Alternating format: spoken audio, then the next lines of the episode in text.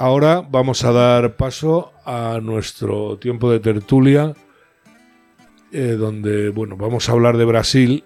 Eh, es un tema que estamos grabando el martes. Probablemente el sábado pues han podido pasar cosas. Eh, pero en fin, vamos a dar opiniones que van a ser atemporales, o sea que no va a haber problema, seguro. Tenemos con nosotros a Alicia Bodalo, que se ha quedado, María Eugenia Martín Martín Caro y a Pedro Pedrosa para ¿Qué tal? ¿Cómo están? ¿Qué tal? Para hablar ¿Qué tal del todos? tema. Eh, vamos a empezar preguntándoos. mm, yo ya digo que yo estoy totalmente en desacuerdo por la versión que han dado los medios eh, del tema de, de- Bueno, pues según de las algaradas, vamos a decir, según lo que lo que tenemos ahora en la legislación española. Yo, yo creo que han sido unos hechos muy lamentables. Sobre todo lo más lamentable es que no hayan salido con Lula esposado o no sé, arrastrado con una moto o alguna cuestión así. Porque, Eso desde el cariño, ¿no? por supuesto, del más profundo afecto. Yo debo, yo debo con mucha, con mucha humildad decir que yo tengo un libro escrito donde nombro al, al infeliz ese, ¿no? Lula da Silva fue el gran proxeneta de toda Hispanoamérica. El que monta a Marcelo Odebrecht en el avión para hacer las giras presidenciales cuando viajaba a todos los países de Hispanoamérica. Lo, de, lo del caso de Brecht, sí, luego lo hablamos. Pero es que, es que es la, es la gran ramera de Hispanoamérica porque le llenaron el dinero, a- a- le llenaron el bolsillo de dinero a tirios y troyanos en Colombia, en Perú, en Venezuela, en Lo- todas partes. Lo vamos a recordar para aquellos oyentes. El caso de Brecht fue el caso de una constructora brasileira, constructora de obras públicas, que aquí en España conocemos también, donde fue corriendo la corrupción por medio Hispanoamérica, sino por decir los tres cuartos, ¿no? Hay alguna película hecha que lo explica bastante bien. Y, eh, y fue un caso de corrupción que taparon como pudieron y así todo salió lo suyo. Y como dice Pedro, el muñidor del tema fue nuestro querido Lula. Pero hay algo más peligroso. Eh, Tú sabes que después del- de que falleció el, el gran felón este, el hotel Delta Papa, Sí. por hablar en lenguaje Sí. fonético, de Fidel Castro, Sí. quienes han pasado por la Marina y se saben el código Alfa, Bravo, Charlie, Delta y todo lo demás. Ah, eh, Hotel H, Hotel Delta, Delta- D, Hotel Delta Papa. para que se ok, entienda. Hotel sí. Delta Papa. Sí. Tal, tal vez con una G, con un golf ahí atravesado, ¿no? Porque no era solo papa, sino que era una gran, Un golf papa. exacto, un golf papa. El gran director de la orquesta del mugroso surdaje hispanoamericano era Fidel Castro. Cuando él muere, cada, cada uno de estos individuos, eh, Ortega en Nicaragua, Maduro, Petro, eh, eh, estuviesen en la oposición o en el gobierno, quedan como, como a la- limón.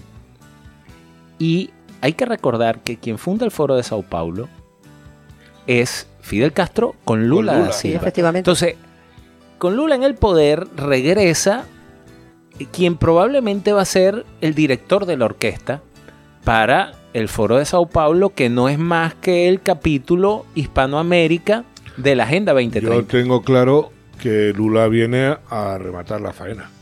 No en Brasil, en Eh, toda en- Iberoamérica. por supuesto. Pero bueno, Bueno, pues sí, muy de acuerdo con Pedro, como siempre, además que es un gran, analista con mucho, mucho conocimiento de, de todo Iberoamérica. Y bueno, en este caso yo lo dije creo que en un programa que mm, en las elecciones que hubo en Brasil a mí me parecía que no tenía pruebas y todo tiempo al tiempo se andará. Se verá que ha sido un fraude, un fraude yo creo que absoluto, por aquellos eh, tanteos que hubo, ¿no? De un 50,9% frente a un 49,1%. Eso es un, muy ajustado, es un resultado muy ajustado y ahí eso indica yo creo que, ha habido tongo. La reacción del pueblo, del pueblo brasileño, bueno, pues me parece una reacción que algunos lo tachan de golpe de Estado, yo no veo que sea un golpe de Estado por ninguna parte, los golpes de Estado tienen unas notas muy características. Es una reacción de- del pueblo que puede ser muy legítima, por supuesto, cuando alguien está harto, pues reacciona así. Yo Pero lo, luego hay lo que pasa, Eugenia, que yo mm, que me estoy haciendo ya un descreído de la democracia, no porque crea que la democracia es mala, Hmm. sino porque creo que no hay democracia. Pero- Entonces, Pero es que tú has tocado un punto que... que es para mí el, que, el punto eh, clave, ¿no? y- y o sea, que- lo que, perdóname, sí, lo que está claro es que la gente en Brasil no está encabronada porque la hayan engañado o porque está encabronada porque sabe que les han robado unas elecciones. ¿no? Y, eh, Efectivamente. Mira, y un corrupto, además. Sí, una de- persona que ha estado en la cárcel 500 y pico días. Pero es que ya va, pero es que, pero no, pero no se sientan tranquilos. No, sí, tranquilos no estamos. No, no, pero es que yo, yo voy a nombrar varias veces esto. En mi página Polemos con L, no podemos, ¿ok? Polemos Politics, hay un artículo que se llama La ignorante arrogancia. Lo escribí en 2016. Advertía sobre este, Andrés Manuel López Obrador, sobre Gustavo Petro y en aquel entonces sobre el señor este Lenín Moreno, que bueno, que terminó volteándosele a Rafael Correa vuelta, en sí. Ecuador. Sí, en Ecuador, sí. ¿Y yo qué contaba? Bueno, yo contaba este, muy rápidamente la vida del hijo de unos inmigrantes gallegos en Venezuela, que pese a vivir en una conserjería tuve todo lo que un niño podía aspirar tener, y del momento en que empezaron a decirnos, a ustedes también les va a pasar. Y nuestra ignorancia nos hacía arrogantes. Pues los españoles, el español promedio en líneas generales, es muy arrogante. ¿Y por qué digo esto? Porque lo que sucedió en Brasil es que en los sucesivos gobiernos de Lula da Silva y Dilma Rousseff, el Tribunal Constitucional, que está constituido, valga la rebusnancia, por, por 11 miembros, fue copado con eso que vosotros aquí llamáis nueve de esos 11 miembros progresistas. Claro, pero Ujú. el caso de, Lulo- ellos- de Lula está clarísimo porque eh, eh, que, que es el mismo presidente del, del Comité Electoral Nacional Brasileño, que es quien lo saca de la eh, cárcel. que es el mismo Alexandre Moraes. cárcel, etcétera.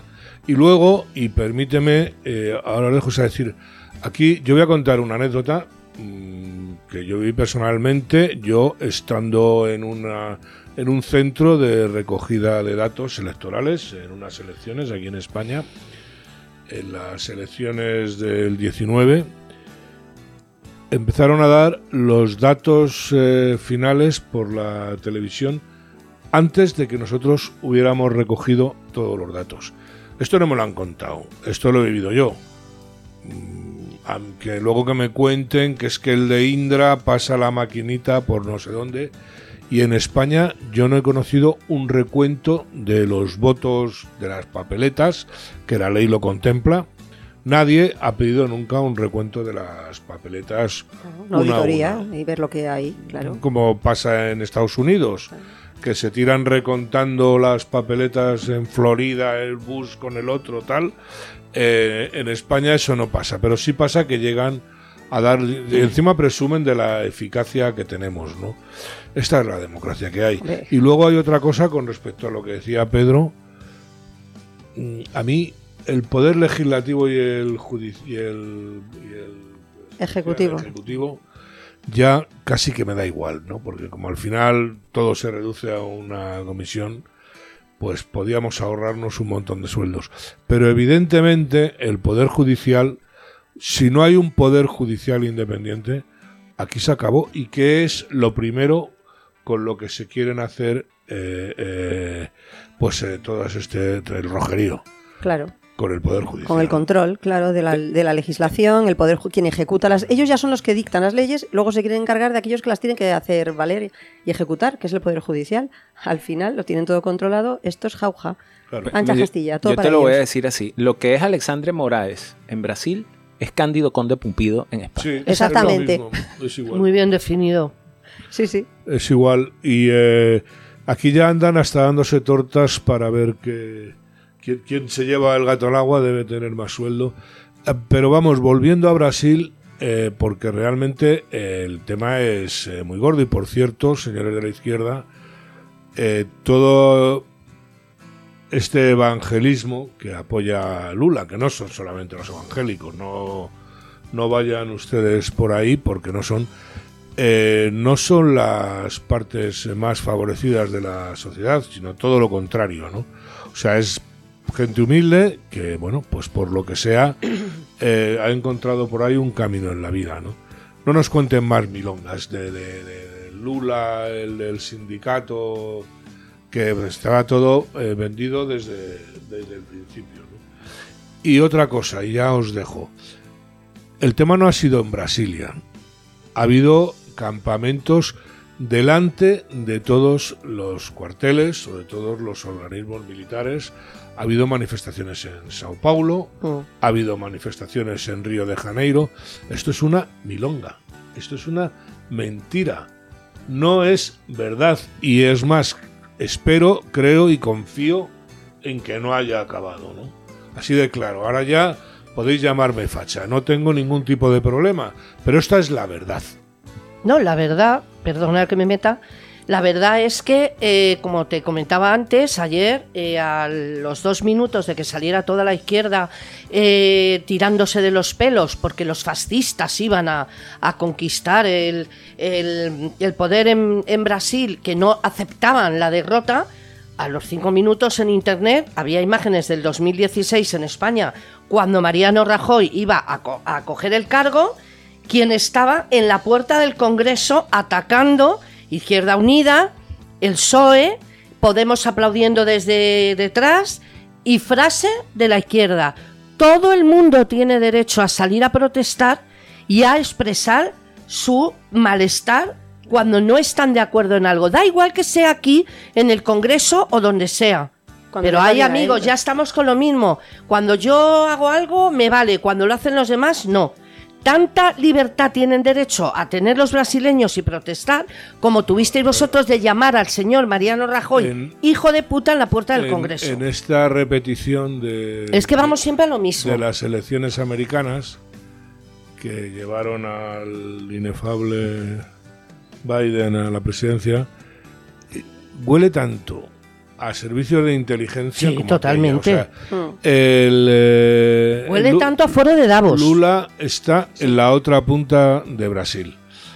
Hay cuatro guardias en la puerta que mm, hacen un poquito el paripé, pero todos eh, para adentro. Y luego la foto de, cuatro tíos tirándose por, un- por una pendiente ahí, eh, como allí salía otro uno vestido de, de- de indio apache o de lo Sí, que sí. saliera, ¿no?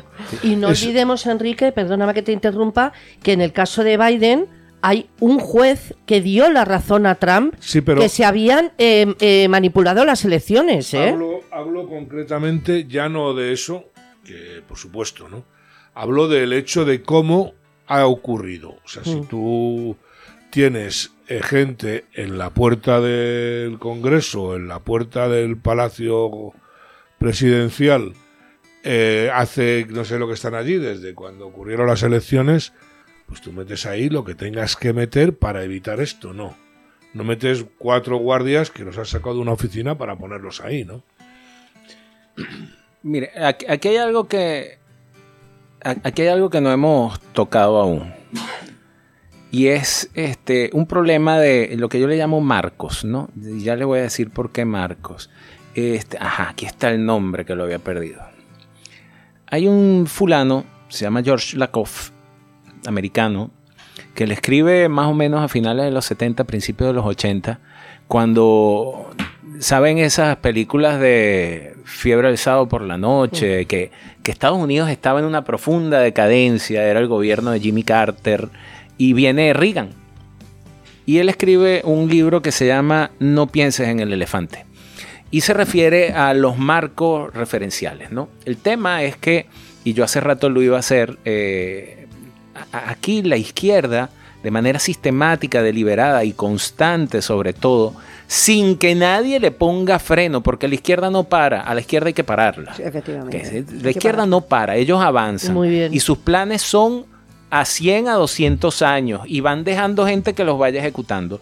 Pero de la muerte de Franco a la fecha se ha venido ejecutando un plan sistemático, deliberado y constante de transformar la sociedad española. Y esa transformación va eh, ligada con la creación de marcos. De- cuando digo un marco, imagínese el marco el, de, de un cuadro, ¿no? Entonces, si tú te sales de ese marco, tú eres todo lo que ellos repudian. Y a ese marco hoy en día le han puesto el nombre de democracia. Porque la democracia en España no es lo que es la democracia, es lo que la izquierda quiere, que se... quiere definir como democracia. Y entonces usted escucha a, a- a paletos periodistas como Juan Malamé, como la señorita esta, señora Pardo de Vera, como la May Mariño y todo, de hablar de consensos democráticos, cuando no hay nada más. Es un oximorón porque la democracia se basa precisamente en la conciliación de disensos, ¿no? Y como esto todo le clavan el sufijo democrático, ¿no?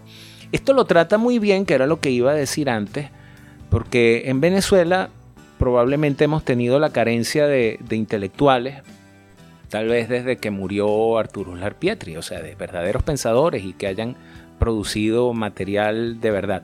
Pero ustedes tienen aquí a un Antonio García Trevijano, que no ha muerto hace mucho, a un Gustavo Bueno, a un Escotado y en particular, Gustavo Bueno tiene un libro que se llama Panfleto contra la democracia realmente existente, donde él señala que lo que, lo que llaman hoy en España democracia no es más que una, una idea del pensamiento Alicia que es producto de las mentes comeflores iluminadas de un grupo de individuos que si acaso terminaron la ESO. Eh, bueno, Adriana esto- Lastra ni siquiera terminó esa Pero- vaina. pero esto, pero Pedro- bueno, este, entonces, ¿qué pasa? Que todo, absolutamente todo, lo manejan dentro de ese marco.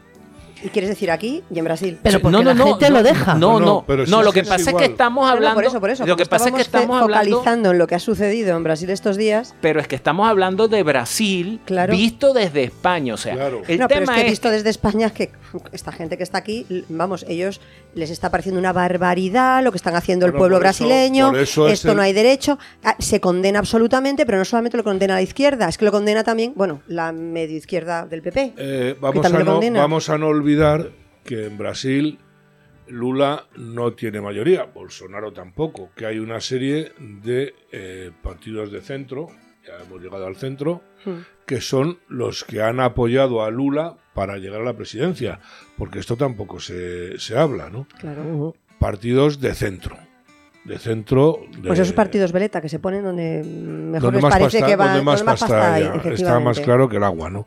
Eh, porque realmente, eh, eh, pues bueno, pues no sé si el gobierno de Lula será Frankenstein o qué será, pero evidentemente está apoyado en el centro. La política que va a hacer, ya lo ha explicado, no va a ser de centro. No, no, claro, va a ser de izquierda, por Y supuesto. no de puede ser otra forma. radical. Pues radical, dejará la misma miseria que dejó Es- cuando se fue. Claro. Que iba a quitar las favelas y cuando se fue había el triple y había el triple de delincuencia y toda la porquería que crea la izquierda siempre, claro. Claro, porque la izquierda nunca construye, destruye sistemáticamente. Sí, sí, sí, sí. Es- es- construyen para ellos, eso sí. Lo suyo, bien que se lo van eh, propiciando y bien que se van llenando el bolsillo y bien que se van da- dando lujos todos los que pueden.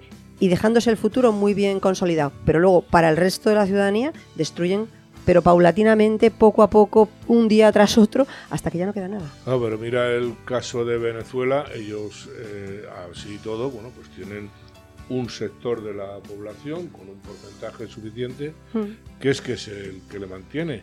Y pasa un poco igual cuando hablo de la izquierda de Brasil como de la falsa oposición venezolana. Lo de Guaidó ha sido eh, Bueno. una serie de televisión, ¿no? de risa, pero una serie de televisión, ¿no? porque es... eh, ¿Sabes Bueno, que pero a veces no tienes el poder suficiente para acabar con eso, ¿eh? Eh, el, señor, el señor Guaidó tuvo el apoyo de 60 países de la OEA y de el- la principal potencia del planeta, del Mm. señor en la administración de, de Donald Trump. El tema es que esa administración no intervino más de lo que hubiese deseado Eso es algo que- porque, porque, y un individuo que está aquí en España que se llama Le- Leopoldo López Mendoza, que el Sí. papá Leopoldo López Gil es eurodiputado del PP por obra y gracia de un señor que se llama Alejandro Betancur López, que le dio un poco de dinero al PP para que el señor López Gil fuese eurodiputado, ¿verdad? Porque, porque vamos, ¿a- ¿hasta cuándo? Le- leía hoy que tú nombrabas en el segmento anterior, por cierto, a, a Jordan Peterson. Este, leía hoy una frase de Jordan Peterson y los invito a hacer el curso que estoy preparando sobre él, que callar cuando tienes algo que decir es igual que mentir. Mm. Y aquí se han Cierto. dicho un montón de mentiras en función del silencio. Aquí se ha callado. Juan Guaidó que es un cretino de solemnidad, que es un individuo que pudo haberse retirado de la vida política a los 50 años y sentarse en una plaza pública a que fuesen a besarle la mano y quién sabe qué otras cosas, ¿verdad? Optó por trabajar para el sistema político venezolano. Y esto yo le dedicaba un programa completo que de paso no es muy distinto al español. Aquí hay un sistema político que está diseñado para que una élite viva de la mamandurria, con 17 comunidades autónomas, con 50 provincias, con dos ciudades autónomas, con, con 8.131 municipios, de donde todo, con delegación, con delegados, ¿cómo se llama? Diputaciones provinciales, delegados de gobierno, con una estructura burocrática gigantesca que no sale del petróleo como en Venezuela, que sale de tu bolsillo, me perdonan, currante, pendejo, que te están esquilmando. Ese es el problema. Ahí está. Entonces, gente lo permite. todos, absolutamente toda la clase política, aquí no se salva a nadie, están abocados a mantener ese sistema, porque es un sistema de privilegio. Exacto. Aquí ustedes despiden a unos cuantos políticos mañana y no se deja de producir una barra de pan en No, España. claro que, Pues no, claro claro. que no. Es que el político al Entonces, final- en Venezuela se creó una falsa oposición, ojo, alimentada por quiénes? Porque como Chávez se hizo con el control de todo, ¿cómo se hacía oposición? Alimentada por quiénes? Por el National Endowment for Democracy, por el International Republican Institute, por el USAID, Es que por la Agencia de Cooperación ahí, Europea, ahí va yo, Pedro. Yo estoy, por Open Society. yo estoy convencido de Que luego no hacen ni la mitad de lo que, hablan. Pero yo estoy convencido de que realmente es un acuerdo con Estados Unidos o sus representantes, sea el Foro Económico Mundial o quien sea, ¿no? Open Society o quien sea. Yo estoy convencido, eh, porque a Estados Unidos le interesa tener Hispanoamérica o Iberoamérica así, porque ellos Sí. van a seguir explotando las riquezas, van a seguir eh, creándose sus mercados y su problema es si China entra o no entra. Y esto eh, ya sé que tampoco es políticamente correcto, pero es así. Pero es que ha sido un grave error, porque, por ejemplo, yo que he sido muy crítico de, y aquí nos estamos, estamos saltando por muchos temas, pero de eso, Pero es que los trae, es- eh, de eso va una tertulia, ¿no? Pero yo que he sido muy crítico con las posturas de todos los partidos políticos en España, inclusive Vox, respecto a la guerra en Ucrania, que yo diría que es el capítulo 2 de, de- de la introducción pandemia, ¿verdad? Porque lo la intención es generar una crisis global donde nos van a cargar a todos. Mm. Eh, yo que he sido muy crítico de eso y entonces me dicen, bueno, pero tú no eres venezolano, Putin no está metido en Venezuela. Sí, pero es que Putin, la Federación Rusa, China, Irán, está metido en Venezuela porque Estados Unidos salió de Venezuela, porque abandonó, porque en geopolítica los espacios que se abandonan son ocupados por Pero contendores. mira, mira una cosa, yo me di cuenta cuando hace dos años hubo las bueno, manifestaciones eh, en Cuba, que salió la gente a la calle o un número suficiente de gente como para llamar la atención, que fueron unas manifestaciones sustentadas en Internet. O sea, la gente eh, se ponía de acuerdo con Internet y se acabó cuando el régimen cubano cortó Internet, ¿no? Pero disculpa que, que sé que he hablado mucho hoy, pero yo creo que todo es una gran farsa. Y te voy Por a eso, decir- a eso voy. Y te voy a decir por Es qué. Fíjate, en abril de 2002 en Venezuela se derrocó, lamentablemente, solo por tres días, o sea, lamento que solo haya sido tres días y quiero hacer la aclaratoria, a Hugo Chávez. Eso que yo lo viví, que parecía algo espontáneo. Eso nunca lo he entendido yo. Eso, Cuando Es- tú tienes a Chávez preso, has dado el golpe y luego lo sueltas, eso nunca lo he entendido yo. no, lo que pasa es que eh, eso no fue así, pero tampoco, o sea, no fue que lo soltaron. De hecho, lo que pasa es que quienes se montaron en ese momento no supieron ni quisieron controlar el poder. Y lo mismo, lo mismo que el gobierno Frankenstein o cualquier o cualquier gobierno que se, que se monte en lo sucesivo en España, porque siempre va a ser Frankenstein. Bueno, yo lo entiendo. Este- Entonces tienes, y perdona, bueno, ese es que- gobierno no se consolidó por un tema de yo hice esto y a mí me toca tanto. Y yo te aporté, es- es como aquí, yo te aporté tantos votos, me tocan tantos ministerios y broma, y eso no se mantuvo por las miserias. otros, Entonces, sí. ¿qué pasa? Que yo pongo eso como ejemplo, lo que fueron las marchas de abril, que fueron épicas desde el punto de vista ciudadano, pero ninguna marcha de esas, incluso la de Brasil, sale a la calle espontáneamente. Eso tiene toda una coordinación y una forma de... Con eso en Venezuela se ensayó. ¿Qué se ensayó? Se ensayó la primavera árabe. se ensayó el Euromaidán, que yo no he visto a nadie en Occidente tan indignado por haber derrocado en Ucrania a un presidente que había sido legítimamente electo para montar a Zelensky, como están indignados por, por la marcha hacia, hacia el Palacio de Planalto en, Brasilia. hay algo muchísimo más grave que, que tenemos que ponernos a ver, porque yo creo ser occidental, soy hispano, este, doy gracias a pesar de las circunstancias que, que he vivido que, yo no, no, que he tenido una vida sufrida, no, simplemente he vivido. Y, me ha tocado vivir algunas cosas. pero a pesar de eso soy occidental, pero a lo que voy y termino, es que lo que tenemos que ver hacia adentro es, es que ese occidente idílico en el cual nosotros creemos ya no existe. Que va, ni ha existido. No, no existe.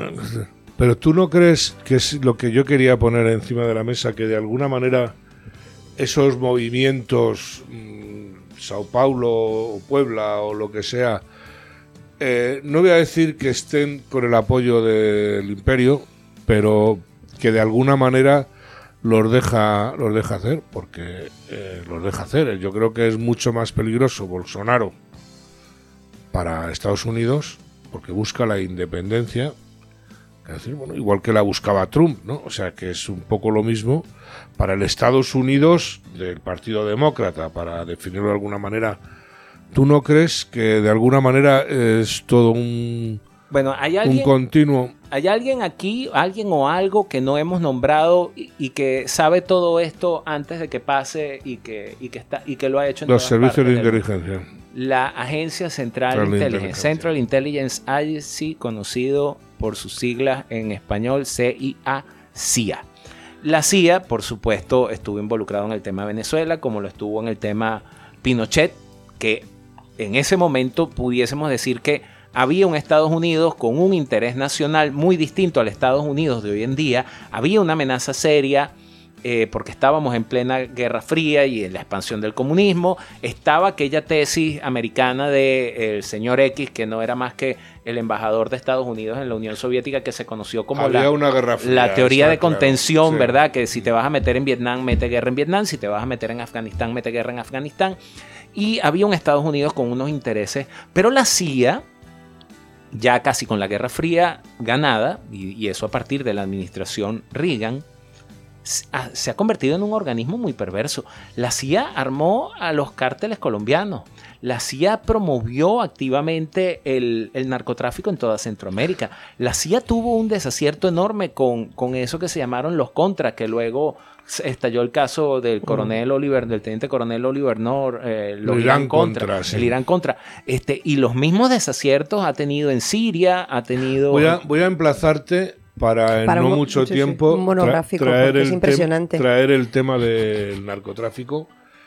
Eh, también es un tema que no es para tirarse una tarde y a la mañana siguiente hablando. Yo voy a, antes de que lleguemos, voy a lo voy a, lo voy rápido. Sí, Barry Seal, solo en América. por Dios. Buenísima la película de Tom Cruise. Buenísima. Que sin duda, siendo hollywoodense y siendo película, pero explica muy bien cómo George Bush papá, ojo, que no es que el hijo sea distinto, pero George Bush papá, este, ¿cómo se llama esta logia? Eh, Alpha eh, Skull and Bombs, este, broma, calaveras y huesos, toda esa gente este, ahí lo explica muy bien cómo ese señor configuró todo lo que acabo de decir. Sí, la película es magnífica y además eh, es una...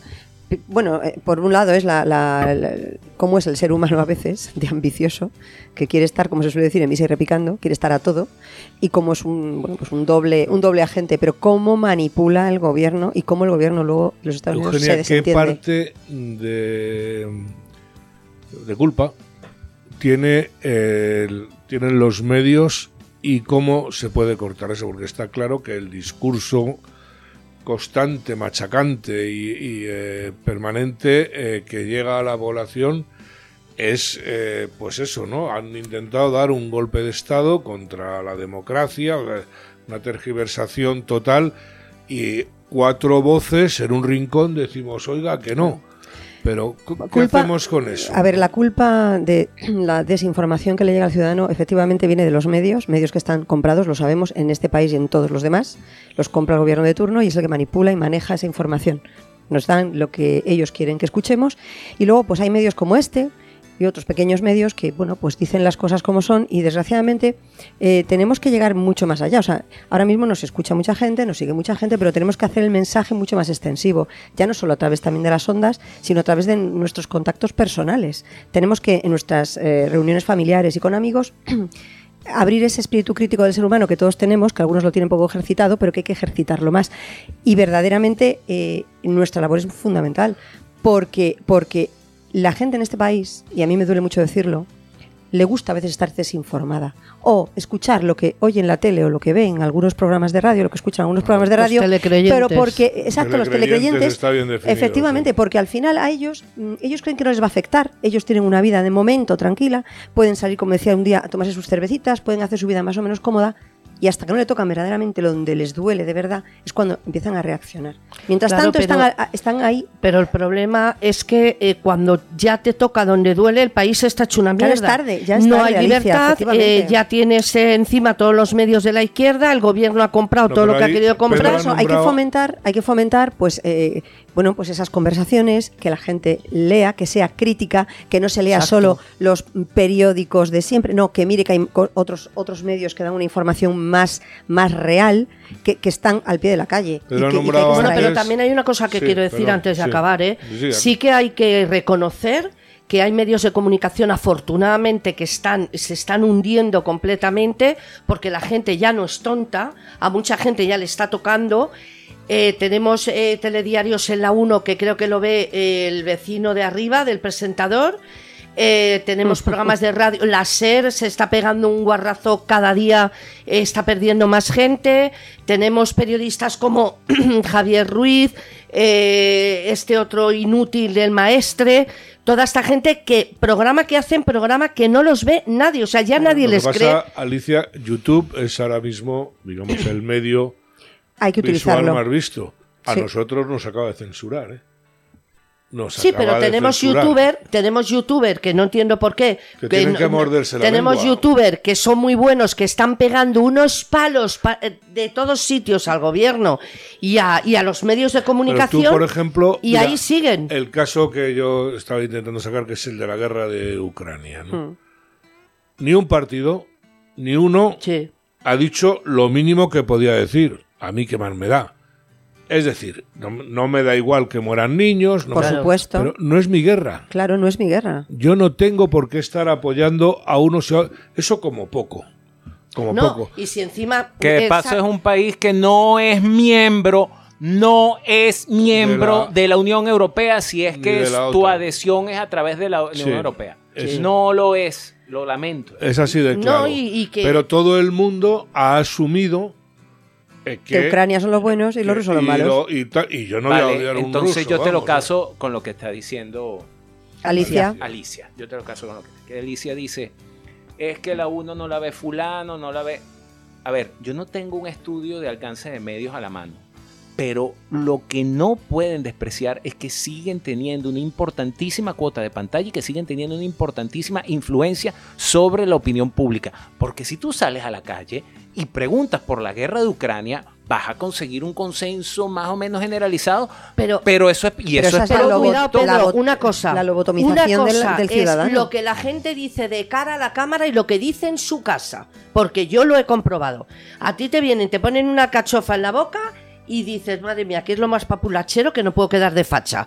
Ah, sí, de acuerdo. Y luego llegan a su casa. Pero no, Alicia, disculpa. Y cambia completamente su forma de pensar. Discúlpame, cuando yo te estoy. Pero ¿eh? yo no te estoy hablando. No todo el mundo son estos. Yo no te estoy hablando. Yo no te estoy hablando de esas entrevistas de calle que aparecen en los propios medios. Yo te estoy hablando de que otro grave error Aquí nadie está haciendo estudios serios ni siquiera con fines electorales. Nadie, absolutamente nadie. Una encuesta en España es un arco de colorines con unos números. Aquí no se pregunta más nada. Yo no he conseguido un estudio serio sobre aprobación o rechazo de cosas como el aborto, la eutanasia o todos esos temas de la agenda posmoderna, nadie tiene un estudio serio sobre eso. Y si los partidos políticos no se abocan a eso, pues sencillamente no pueden hacer discursos. Y estará Pero, el PP Pedro, y ¿pero Vox. ¿sabes por qué, ¿Sabes lo que es una que piñata? Aquí hay piñatas. Porque ¿sabes? no es cierto, Pero es no que es ni lo cierto tienen que lo van a tener. Exacto, porque no le conviene, por ejemplo, ahora mismo al gobierno que tenemos, porque no es cierto que todo el mundo apoya el aborto, no es cierto que todo el mundo apoya la eutanasia.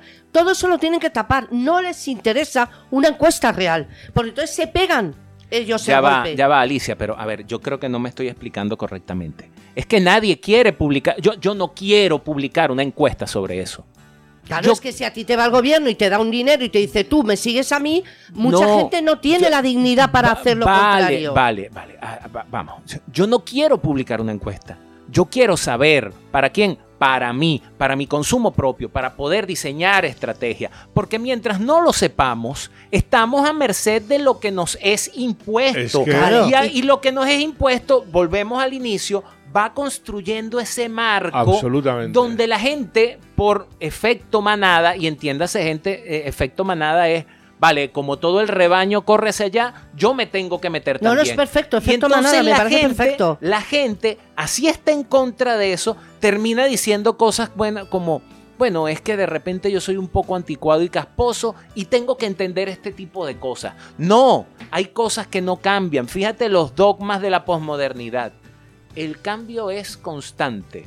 Lo único constante es el cambio. Y entonces te van metiendo eso en la cabecita para que tú digas al final así como que, bueno, es que en realidad yo como que soy un poquito primitivo y tengo que entender que mi hija se deje las axilas, el, el pelo en el sobaco, se pinte el pelo de azul y se ponga 10 aretes en la nariz así parezca un monstruo Uy, sacado de Star y eso Wars. es lo menos, no. lo menos peligroso No, y problemático puede Eso es lo menos pasar. nos lleva, nos lleva a la conversación, pero lo que has tocado también es un tema porque vamos tragando cada vez más cosas, cada vez más cosas hasta Hombre, es que está todo la enlazado. tragada final. Pero, Claro. en fin, yo lo que quería traer, eh, eh, poner encima de la mesa es que realmente lo de Brasil es un juego de manos. Lo de Brasil no es lo que parece. Claro que no. No lo es. Y yo creo que en eso estamos, hemos estado los cuatro de, Totalmente, de de acuerdo. acuerdo. ¿no? Entonces es otra, como muy bien ha dicho Pedro, otra engañabobos como el de la guerra de Ucrania. ¿no? Y totalmente de acuerdo con todo lo que has dicho, Pedro, ¿eh? O sea, con Y, de- todo lo que has y dicho, a así pesar todo, de que- creo, y ya lo, lo hablamos hace unos meses en un programa, eh, gracias a Dios no está, porque Hispanoamérica estamos muy mal, y gracias a Dios no está totalmente eh, acabado. El día que explote el grano va a llegar el pus hasta el piso de abajo, ¿no? Porque eh, ni en Perú, ni en Bolivia, ni en ningún sitio realmente la izquierda se ha hecho con el poder de la calle. O sea, Eso es verdad. en- en el, el peruano este, el Boric este, Boric es chileno, pero Perdona, Castillo es el chileno, peruano. el- el- Boric, sí, es chileno. El, el- vamos, yo es que este tío, eh, pues lo han sacado, de, de, de qué tugurio, eh, de momento se ha llevado. Yo pienso, Pedro, no sé, tú que eres experto, no sé qué dirás, muchas veces depende de dónde se ponga el ejército. Y yo creo que en Brasil va a ser un poco igual. En Perú, Boric no pudo llevar su golpe constitucional hasta el final porque no tenía el apoyo del ejército, como pasó en Ecuador también. Eh, a ver, a ver, a ver, a ver. Y no, y no con Petro. El ejército es una de las instituciones, de las primeras instituciones a ser atacadas por la izquierda. Eh, militares, si me estáis escuchando, y yo fui militar, la izquierda os odia, los odiará por siempre. Lo primero que destruyó Chávez en Venezuela fue a las Fuerzas Armadas. No, viniendo- él, él era militar. viniendo de ellas y las conocía muy bien. Eh, en Chile hay un espíritu, dentro de las Fuerzas Armadas, creo que aún se conserva un espíritu pinochetista. La profesionalidad militar no está exclusivamente en obedecer al poder civil, está en obedecer a la constitución. Y por eso, entre otras cosas, y paradójicamente en ese país no hay golpes de Estado, cuando los militares estadounidenses juran la constitución, juran defender la constitución de los Estados Unidos de Norteamérica de cualquier enemigo extranjero o local. O interno, claro. o sí, local, claro. ¿ok? Este, en Perú, en Chile, hay unas fuerzas armadas muy profesionales. De hecho, mi suegro, siendo militar retirado en Venezuela, pero él es graduado en la Escuela Militar de Chorrillos. Eso que el señor Vargas Llosa, que ahorita llena titulares de, de cachondeo, este, llamó la Escuela de Perros. Este, sí, este, este país le encanta el cachondeo y el cotilleo y el chisme. Sí. En general. A mí Vargas Llosa me- ahora mismo lo que me da es mucha pena. Vale, bueno, sí, a mí, yo también, pero eh, esas fuerzas armadas que también creo que están muy identificadas en el caso de Brasil con Bolsonaro, porque recordemos que mientras Lula ponía bombas y era un delincuente, Bolsonaro era capitán de la Policía Nacional de- del Brasil. ¿Ok? Y no es un delincuente como Chávez que pegó un golpe de Estado. Pero yo creo en general, y esto lo viví yo con un teniente coronel del ejército español, yo creo que las Fuerzas Armadas en general están muy domadas. Voy, voy a hacer, nos queda muy poco tiempo, voy a hacer una pregunta que no quiero que se me quede en el tintero. A raíz de lo de Brasil o de lo que pasa en España. Es decir, cuando hablamos de democracia, ¿pueden convivir posturas ante la vida o ideologías tan diferentes? ¿Pueden? Porque yo, a mí, yo no puedo convivir con un etarra o bilduetarra o lo que sea. Es que yo no puedo. Y probablemente tampoco. conmigo Totalmente de tampoco, acuerdo. ¿no? Eh, es posible una democracia que. Una cosa es convivir y otra coexistir. A lo mejor estamos. No, No, bueno, podemos convivir, pero coexistimos. Eh, están ahí. hablamos de legalidades. Ah, ¿no? legalidades. Está, ah. hombre, claro, está. Hombre, bueno, obviamente. Bueno, eh, no voy a hablar más, puedo acabar en, en algún juzgado. Pero realmente, a mí, mm, por eso yo decía al principio que yo cada día soy más descreído. Yo no creo que pueda haber una democracia, una alternancia de alguien que piensa como yo con, con un bildoetarra. Es que no, me Yo siempre cabe, he ¿no? dicho que no somos todos hay iguales. valores. ni broma. Hay No valores somos todos y iguales. líneas infranqueables. Yo no soy igual que Otegui. Si Luego- me, No, no, por si me supuesto que no. permites, Sí. te lo digo rápido y de verdad disculpen los demás si me he tomado mucho tiempo. El próximo día no vienes. sí, sí, ya, no vengo, ya agoté No, dos programas, no, no. agoté dos Pedro, programas. todo lo contrario. no, es no, un- pero es no una me lo- maravilla. o nos traes un buen desayuno. No, venga, la- no, no puede convivir. El problema, vuelvo al tema del marco.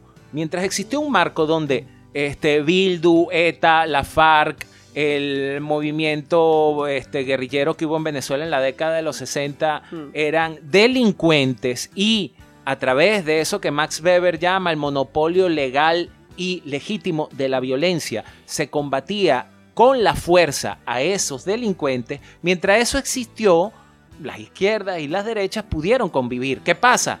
Que no sé por recomendación de quién, pero también debe estar metido a la mano de los Estados Unidos y de los sajones, les dijo, oigan, miren, ¿por qué mejor, en vez de seguir cayéndose a vergajazo, ¿por qué no los traen y los sientan con ustedes? Y entonces se firmó la paz en Venezuela con la, La guerrilla, FARC, la la- FARC, la ETA, este, la ETA, el IRA. tal y qué sé yo. Exacto. Y entonces ya en el poder, ellos se dedicaron a qué? A romper ese marco donde ellos eran unos delincuentes y ahora prácticamente en España y en cualquier parte todo vale. Y ser delincuente y dentro de poco ser pedófilo y haber sido guerrillero prácticamente no, no, de- ya no, está, ya vale. va a ser cool, Ya va a ser la moda. España. marco De que tú todas dices maneras- lo han ampliado El- muchísimo. ¿eh? El que ponía bombas y el que mataba niños está gobernando con nuestro presidente. Exactamente. Eh, sí. Bueno, nos han Así cambiado el claro. marco. No, pero bueno, a mí, como una reflexión final, eh, evidentemente la violencia funciona. Sí, Yo claro. no puedo sacar otra conclusión de la historia de las FARC o de la historia de No. ETA de que les ha funcionado la violencia, con todo el sacrificio y las 20.000 subnormales que son los que se han comido, por lo menos en España, los 30 años Pues sí, de cárcel. desgraciadamente seres como nosotros dotados de, de la palabra, del No, conocimiento llega- y del raciocinio, momento, acabamos no- entendiéndonos a palos antes no que dialogando. estoy apelando al uso de la violencia. no, no, por supuesto que no. Pero lo que saco como conclusión es que evidentemente políticamente la violencia sí, funciona. funciona. Eh, tema para otro día también. El del narcotráfico sí lo vamos a traer. Muy interesante. Bueno, hemos hablado de lo divino, de lo humano y de Todo todo, profano también. pero y de lo profano, pero esto es una tertulia, así Claro que, que sí. así tiene que ser. Oye, hablando de lo profano, ¿puedo decir algo rapidito? Me dice, mira, mira lo que dice Jaime. Muy Este, rápido, pero este, medio el- minuto. El curita este Pablo Dors, ¿ok? Que pusiste una foto de Jesucristo con Buda. Eres un cretino de solemnidad, ¿ok? Imbécil. Listo. Listo. Muchas gracias y hasta la próxima. Y ya saben, asociense, pero no creen chiringuitos.